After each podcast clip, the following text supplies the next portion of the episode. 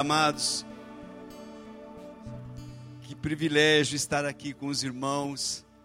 Eu creio que já há muito tempo que eu não, não participo do culto de quinta-feira e é tão gostoso. Na verdade, a gente participa quase todas as quintas-feiras. Nós participamos assistindo, né? Em casa, em Mococa, a gente procura assistir sempre e temos sido tão, tão edificados pela, pelas ministrações, pela palavra. Como disse Marcos, o Alexandre. Cortaram o microfone, o que acontece?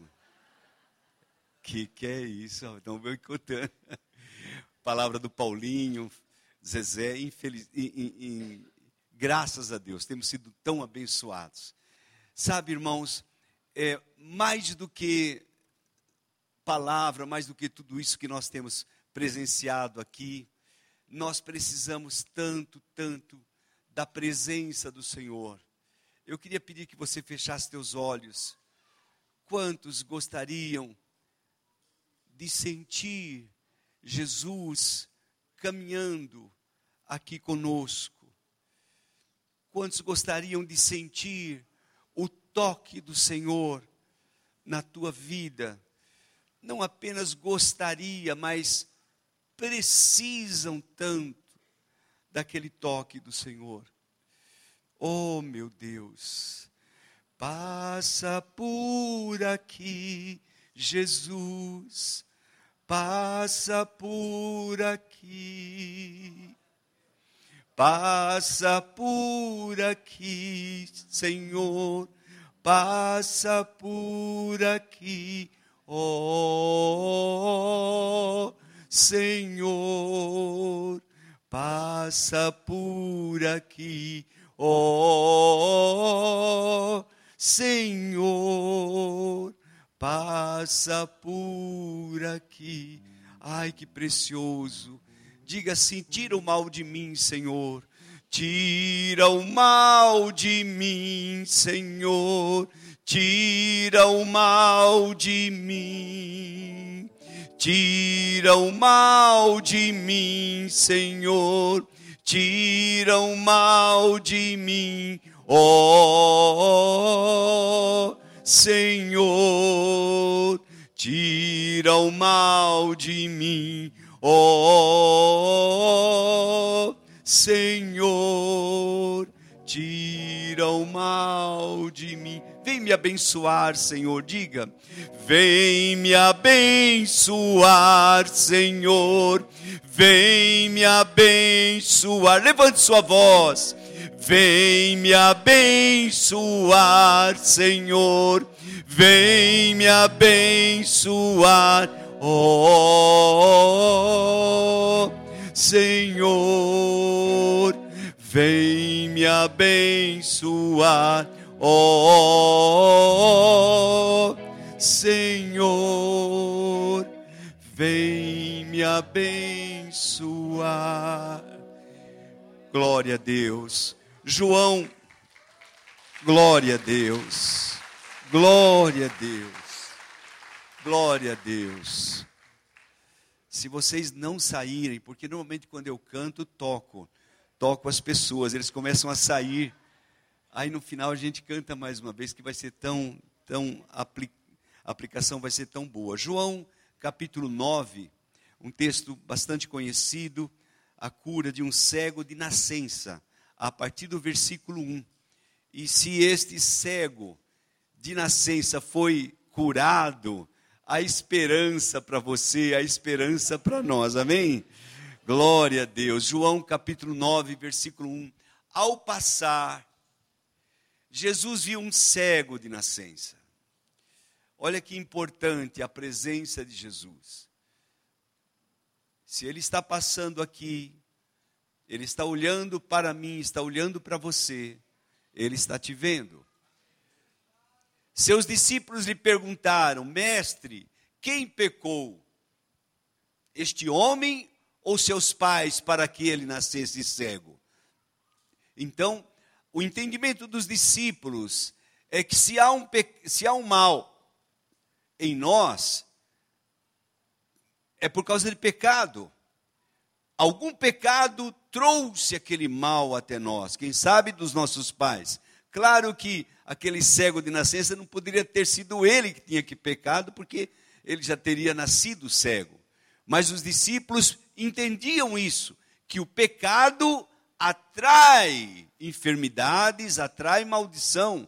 É tão importante compreendermos isso. Mas Jesus tinha um outro entendimento a respeito daquela situação, e ele diz assim: nem ele, nem seus pais pecaram. Mas isto aconteceu para que a obra de Deus se manifestasse na vida dele. Nós não temos o direito de julgar a ninguém. Olha, ele está passando isso por causa dos pecados. Você não, não sabe. Nem eu, nem ninguém. Se você quiser perguntar, pergunte a Jesus, porque ele sabe. Então, mas não fale, não acuse ninguém, porque você não sabe. Né? Nós não sabemos.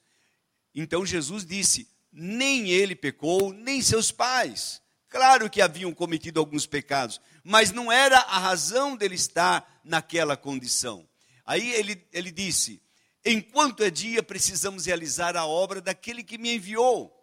A noite se aproxima, quando ninguém pode trabalhar.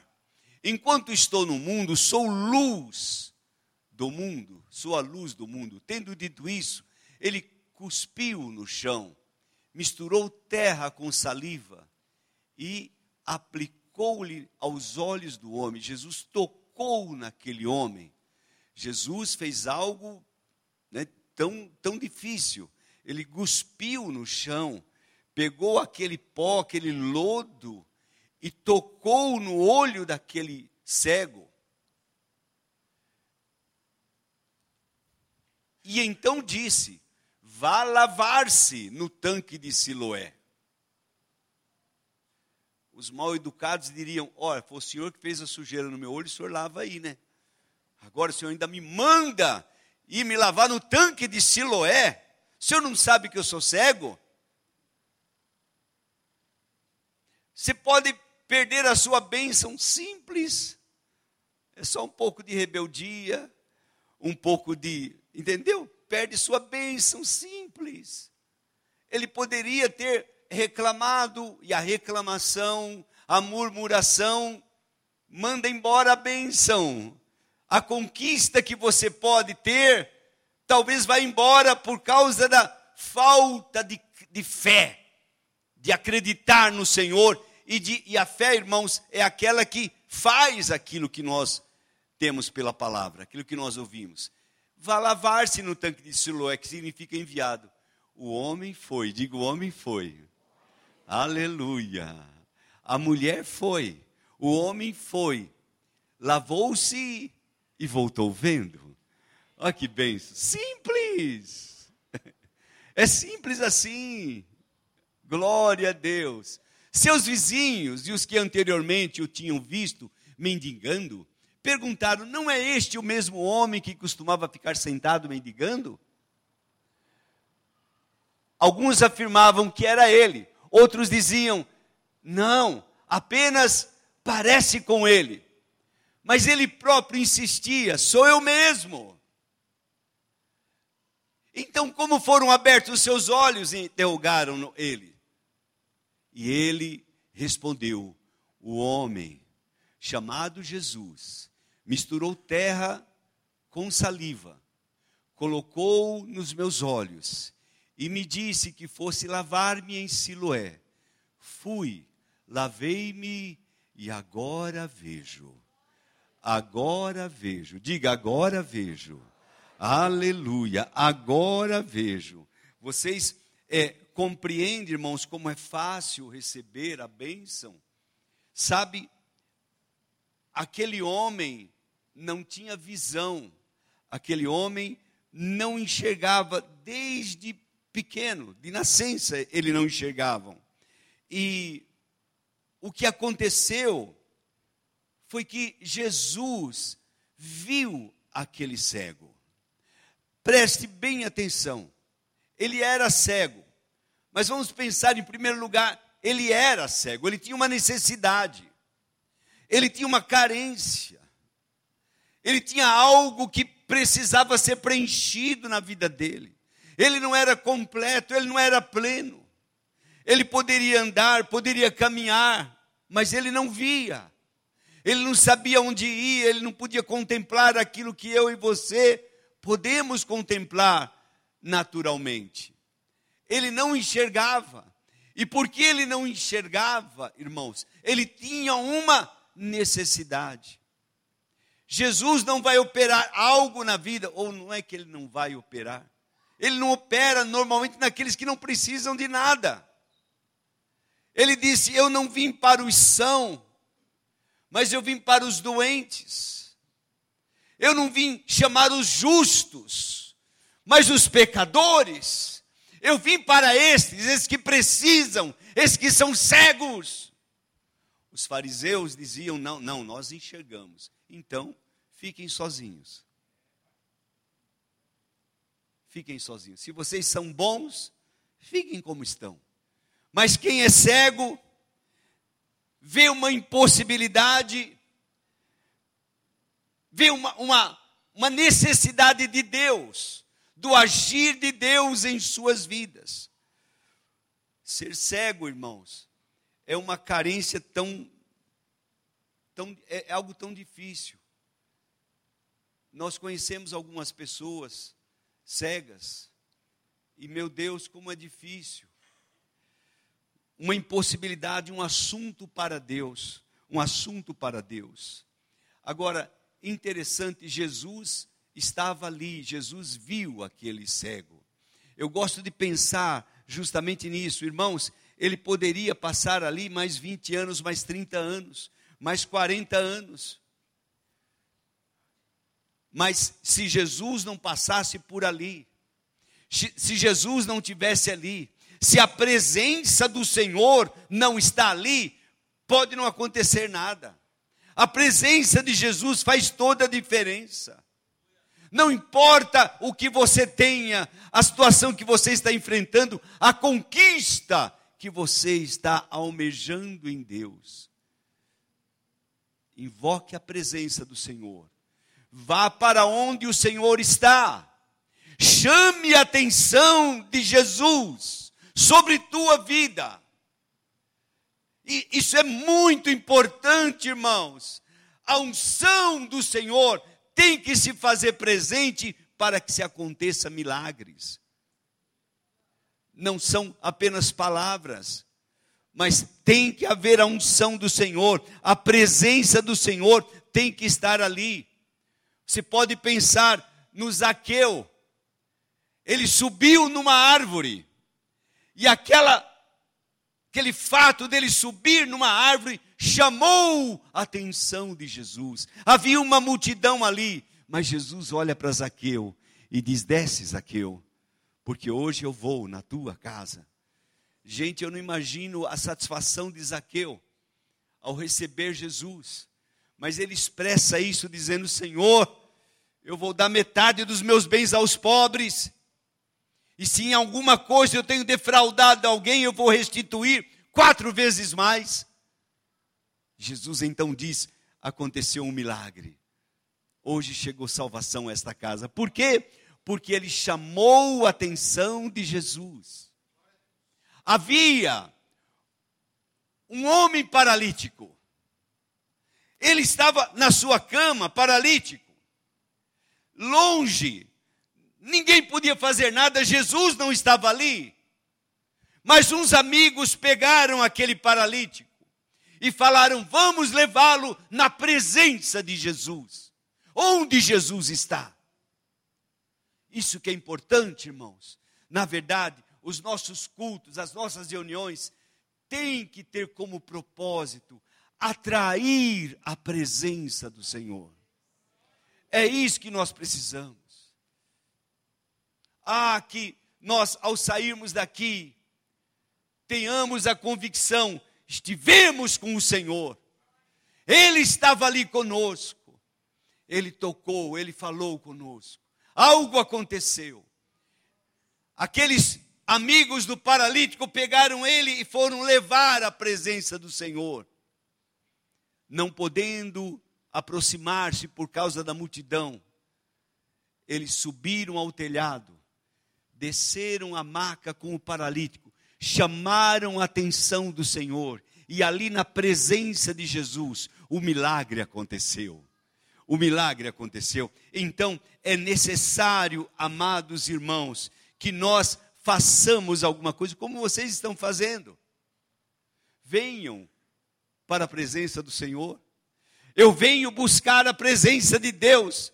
Eu não venho aqui só para cantar, louvar, dançar, pular. Eu quero a presença de Deus. Há alguma coisa em mim que carece de Deus e eu preciso da Sua presença. Às vezes não é por mim, mas eu quero atrair a presença de Deus para um ente querido. Eu vou trazê-lo aqui, eu vou orar por ele, eu vou ver a bênção do Senhor sobre ele. Eu quero ver isso. Eu quero ver, ver, que aconteça isso. Jesus viu aquele cego. Jesus tem visto você aqui. Você veio para a igreja. Você veio para a presença dele. Você veio buscar. Você veio estar aqui perante Deus. Acredite nisso. Se você fez isso, se você está fazendo isso de coração, você está cumprindo esta condição de receber a bênção do Senhor. Amém? Amém, amados? Isso é tão importante. Deixe Jesus agora tocar em você. Como é que Jesus fez com aquele, com aquele homem? Jesus, como já falamos, cuspiu no chão, fez lodo, e com aquele lodo tocou nos olhos daquele homem. Tocou nos olhos dele. E sabe, irmãos, aquele toque de Jesus, a princípio, não fez nada, não trouxe nenhuma cura. Mas eu não sei você, eu, eu, durante um culto como este, às vezes durante uma adoração, eu sinto a presença do Senhor e às vezes eu sinto um toque do Senhor em minha vida. Você já sentiu? Você sentiu ele aí? Como diz o irmão Crio, o pastor Crio, sinta ele aí.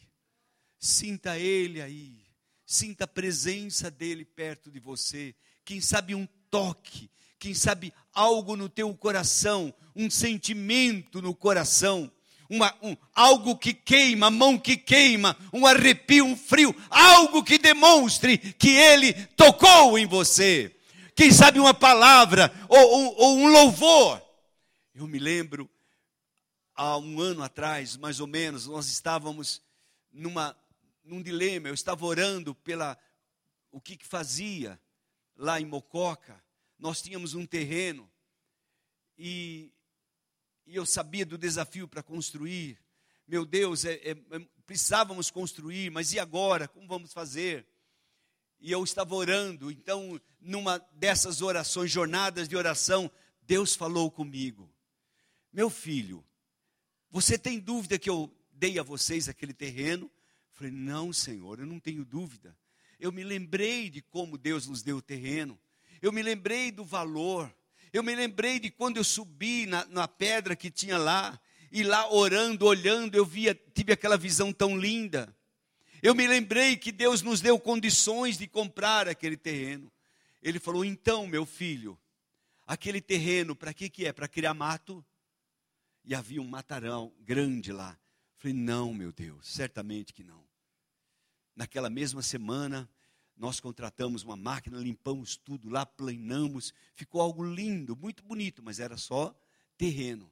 E eu estava orando para querer entender: Deus, vamos construir, Senhor, devemos construir, papai, os recursos, como será, meu Deus?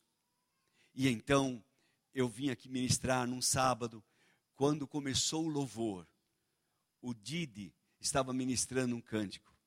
Cantai. Como que é aquele canto que diz? Como que é?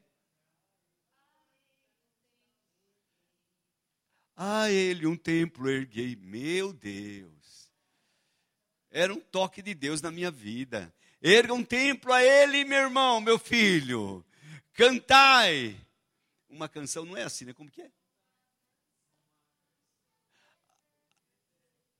É, a ele um templo erguei. Meu Deus! Então eu identifiquei, irmãos, eu entendi, Deus está falando. Então foi isso, irmãos. Aí eu já falei com a diretoria, falei com os irmãos, amados, nós vamos, nós vamos construir lá, vamos levantar. E pela graça de Deus, irmãos, nós estamos terminando o templo.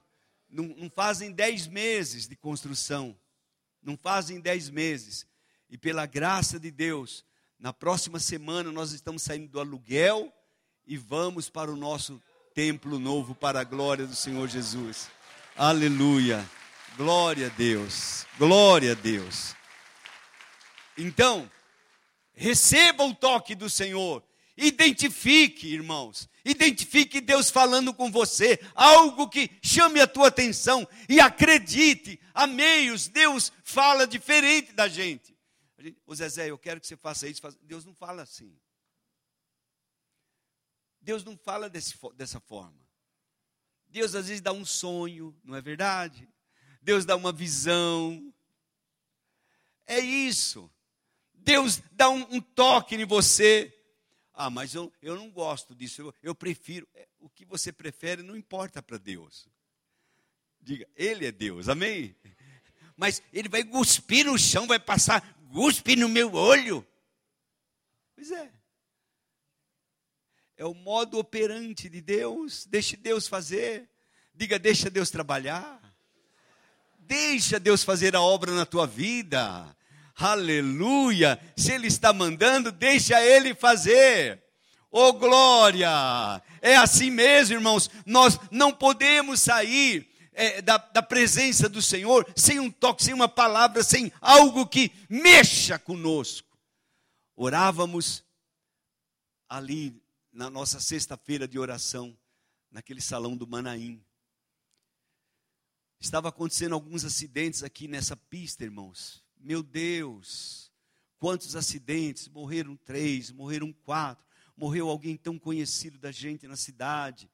E nós orávamos e orávamos. Aí naquela sexta-feira alguém pediu para, vamos orar, porque está acontecendo isso. Eu, amém, vamos orar. E enquanto ali estava orando, Deus falou: vocês vão só orar aí?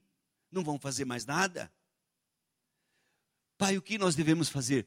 Vão lá na pista. Orem lá, derrame óleo naquele lugar. Paramos a reunião de oração e eu falei, irmãos, quantos querem ir conosco? Nós vamos lá na pista orar, vamos derramar óleo e ungir aquele local lá. Lembra, Zezé? Aí fomos.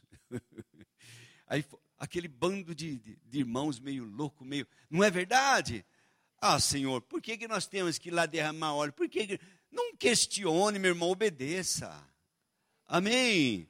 Não fique perguntando ah, por quê, por quê, por quanto. Não! Vá lá e obedeça. Simples assim. Fomos lá, deixamos os carros e descemos orando, irmãos. Uma caravana orando, derramando óleo, orando, abençoando eu digo para vocês, eu não me lembro de nenhum acidente lá depois disso.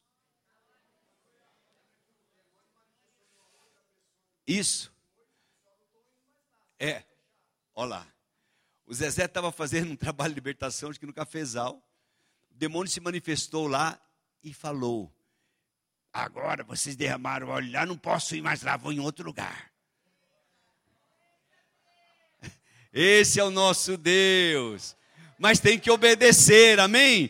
Tem que ouvir um toque do Senhor, receba um toque de Deus, receba um, um, um identifique Deus falando com você, alguma coisa que diga. Seus olhos podem estar fechados, mas você vai sentir o poder de Deus, o agir de Deus, algo vai tocar em você.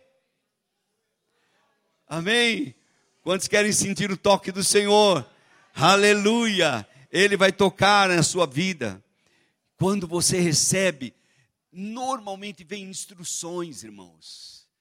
Vem orientação, vem uma palavra.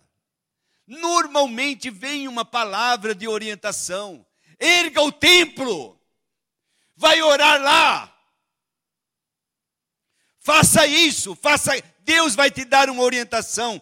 E esta é a palavra da fé, esta é a palavra que é liberada. A fé vem quando a gente ouve esta palavra maravilhosa. A gente ouve uma palavra de Deus.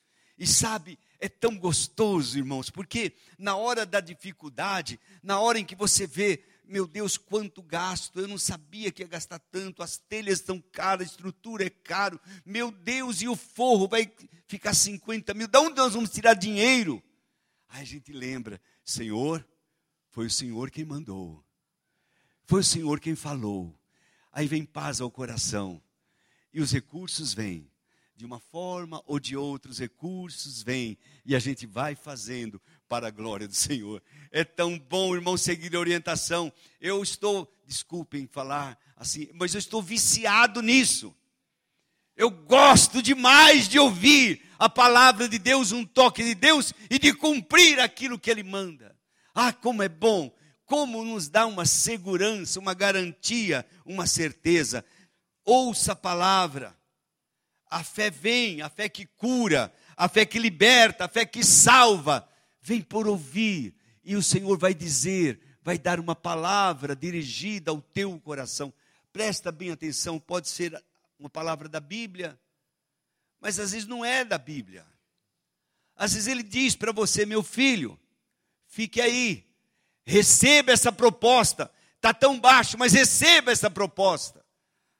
Eu me lembro quando eu fui entrar na, naquela antiga na Oscar, né? hoje é Plascar, o Grupo Ozzy, etc. E eu estava procurando trabalho, já morava em Tupéva, eu estava em Cabreúva, lá no bairro do Pinhais, que tem várias firmas, estava lá e o porteiro falou: Olha, lá tem uma fábrica de borracha, Oscar, é uma fábrica que está ampliando e ela está precisando de eletricista, vai até lá. Falei, glória a Deus. E eu estava de motinha, fui até lá, na hora do almoço. Cheguei lá, já fiz a entrevista, fui fazer o teste no outro dia, passei, fui aprovado, glória a Deus. Mas o salário, irmãos, era tão baixinho. Falei, meu Deus, e agora? Eu tinha proposto pelo menos a metade do que eu ganhava na outra empresa, eu vou ganhar tão pouquinho. Aí Deus fala: Meu filho, seja fiel no pouco, sobre o muito te colocarei. Ei, hey, glória a Deus. Não é bom? Eu aceito, eu vou ficar aqui. É aqui mesmo. É aqui mesmo. E que maravilha, irmãos. Não deu é, 25 dias, houve um aumento geral lá. E eu fui ganhar aquilo que eu pretendia, metade. Como aconteceu com Marcos. Daqui a pouco fui promovido a líder. Aí estava ganhando bem mais. Daqui a pouco encarregado, supervisor. E daqui a pouco chefe. E etc, e etc. Deus foi fazendo uma obra tão linda. Deus é lindo, Deus é maravilhoso. Acredite e siga as instruções. Eu não vou ficar, porque não tem o que. Não, não faça assim. Amém, irmãos? Amém? Deixa assim. Se, se, mas eu não acredito que você vai aceitar trabalhar lá, portanto. O tantinho com o Senhor é um tantão. Amém? o pouco com Deus é muito, segundo o ditado popular, não é verdade? Então, obedeça às orientações, faça tudo o que Ele te mandar. Eu gosto dessa palavra que Maria, no dia daquele casamento ali em Caná da Galileia, e Maria vai falar com o Senhor Jesus e diz: Senhor, eles não têm mais vinho, eles estão com uma vergonha, porque ó, acabou. Eles estão com uma necessidade e o Senhor está aqui. Jesus diz: Ainda não chegou o meu tempo. Mas Maria conhecia. E Maria fala para os servos: Façam tudo o que ele mandar. Vamos falar juntos? Façam tudo o que ele mandar. Faça tudo o que ele mandar. Faça tudo. O que ele mandou você fazer, cego? Ele mandou eu ir lá no tanque de Siloé e você foi cego? Fui. E daí? Eu fui, me lavei. Agora eu vejo. agora eu vejo. Agora eu estou vendo. Porque eu fui, porque eu obedeci, porque eu segui as instruções. Então agora eu vejo. Agora eu posso ver. Então Deus vai te dar alguma direção, alguma orientação. Amém? Cumpra cumpra esta orientação, cumpra essa direção que Deus te dá e, e conquiste aquilo que Deus tem para você. Eu gosto de olhar para este homem, irmãos, e pensar, este, este homem cego, é, e pensar como ele conquistou, como ele conquistou uma visão. E, e olhar para nós mesmos, porque às vezes nós temos uma cegueira física, não enxergamos nada. Às vezes precisamos de óculos para poder ver, ou uma lente, ou quem sabe não, não podemos mesmo enxergar fisicamente nada. É muito difícil. Mas há uma outra cegueira. Há uma cegueira mental. Há uma cegueira de entendimento, de compreensão das coisas. Uma cegueira intelectu intelectual. Quando você não consegue perceber que é possível você ter mais de Deus, você fazer mais. Você não consegue perceber aquilo que Deus tem colocado diante de você. Você não percebe as coisas. Então, é uma cegueira, irmãos, no entendimento, na mente. Os fariseus eram cegos, não conseguiam ver Jesus. Né? Eles diziam que não. Eles diziam, nós, nós enxergamos. Ah, é, se vocês enxergam, então vocês não precisam de mim. Né? Mas eles eram cegos porque não viam o lado espiritual. É o terceiro tipo de cegueira, uma cegueira espiritual. Há tantas pessoas que não conseguem discernir, enxergar Deus. Eles veem plantas, veem pássaros tão lindos. Eles olham para um, um bebê nascendo e não conseguem perceber a mão de Deus. Eles não conseguem ver Deus, ver os filhos crescendo e não enxergam Deus. Não conseguem ver Deus. São cegos. Eu pergunto: qual a tua dificuldade? Que cegueira você tem? Será que é uma cegueira física? Talvez nem tanto. Mas quem sabe você não consegue, não consegue enxergar as coisas como elas são, como devem ser. Você não consegue sonhar você prosperando, você crescendo, você alcançando uma vida melhor. Você não consegue sonhar conquistando a tua terra, sendo um homem e uma mulher de excelência e que desenvolve uma fé sobrenatural. É preciso que nós abramos, irmãos, a nossa visão. É tão importante que a gente amplie a nossa visão.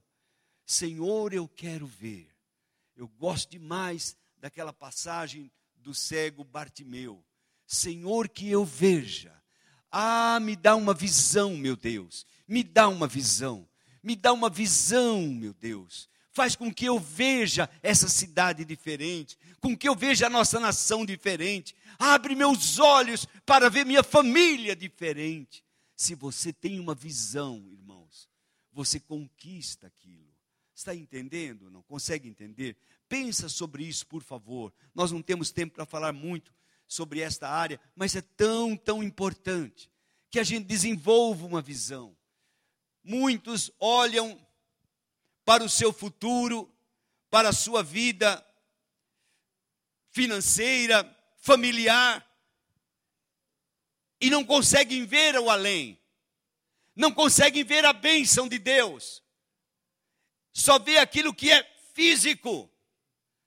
Não, pastor, meu marido é isso, minha esposa é isso, meus filhos são assim, mas não consegue enxergar aquilo que é possível conquistar em Deus.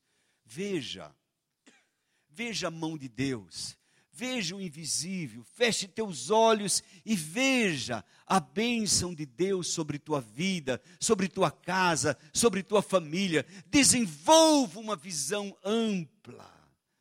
Oh, meu Deus, que coisa maravilhosa! O, o Senhor chamou Abraão. E Abraão disse: Senhor, eu não tenho filhos. O Senhor disse que eu vou ter uma herança, vou ter herdeiros, mas eu não tenho filhos. Esta era o natural de Abraão. Eles não tinham filhos. E o meu herdeiro vai ser o Damasceno. Essa era a situação dele natural. Mas Deus o levou para fora e disse: Abraão, dá uma olhada para o céu. Conta quantas estrelas tem lá, Abraão. Se você pode. E Abraão olhou para o céu. Então Deus disse: São filhos teus. É a tua descendência, Abraão. Olhe para a areia, levou-lhe para a praia, você consegue contar? Não, Senhor. Tua descendência será tão numerosa como as estrelas no céu, como a areia no mar. Pense que Deus é assim. Deus quer que você sonhe, que você veja algo que ainda não existe, como se já existisse. Porque Ele é assim. Ele chama a existência aquelas coisas que não há, como se já fossem. Ele chama, então você também deve chamar. Foi assim que Abraão começou, irmãos. Quem sabe 25 anos, sendo chamado de pai, só que ele não era pai. Mas Sarai chamava ele de Abraão. E Abraão chamava sua esposa de Sara, princesa. Era assim. Então, mude sua visão, mude suas palavras, enxergue como Deus enxerga. Como é que Deus vê tua casa, tua família, teus filhos? Não, pastor, é que você não entende, lá em casa é assim. Não, não. Pense como Deus e veja a mão de Deus mudando a sua história, mudando a sua história em nome de Jesus. Tenha uma visão espiritual. Sabe, aquele, aquele cego, irmãos, ele, ele foi questionado. Perguntaram para ele: quem é que fez isso com você? Quem é que, que te deu visão? Aí ele diz: a primeira vez, um homem chamado Jesus. Um homem chamado Jesus, ele mandou eu ir no tanque, eu fui, lavei e voltei vendo. Um homem. Esta era uma visão terrena. Mas passou um tempo, os fariseus chegaram para ele e perguntaram: Quem é que fez isso com você? Quem é que te deu visão? O que que você diz que ele é? Ele diz: Ah, eu creio que ele é um profeta. Ele tem, tem planos futuros. Ele aponta um futuro. Ele aponta coisas para mim. Ele tem um futuro brilhante para a minha vida. Ele é um profeta. A visão foi ampliando, a visão foi ampliando, a visão foi ampliando. E daqui a pouco expulsam ele da sinagoga. Ele sai da, da igreja. E Jesus encontra ele, né, Marcos? E Jesus conversa com ele. E daí, filho? Você crê no filho do homem? E ele pergunta: Quem é ele, Senhor, para que eu creia? Jesus então diz: É esse que fala com você. Ah, eu creio, Senhor eu creio, Senhor, e prostrou-se e adorou ao Senhor Jesus. Uma visão ampliada, uma visão que enxergou não apenas o natural, não apenas o, o, o, o sobrenatural aqui, uma área física, emocional de Jesus sendo um profeta, mas olhou para Jesus como Deus Todo-Poderoso, que Ele é de fato Deus Todo-Poderoso. Amém, irmãos? Vamos invocar mais uma vez a presença do Senhor aqui. Vamos, fique em pé, por favor. Aleluia. Bem devagarzinho, vamos cantar. Passa por aqui, Senhor, passa por aqui.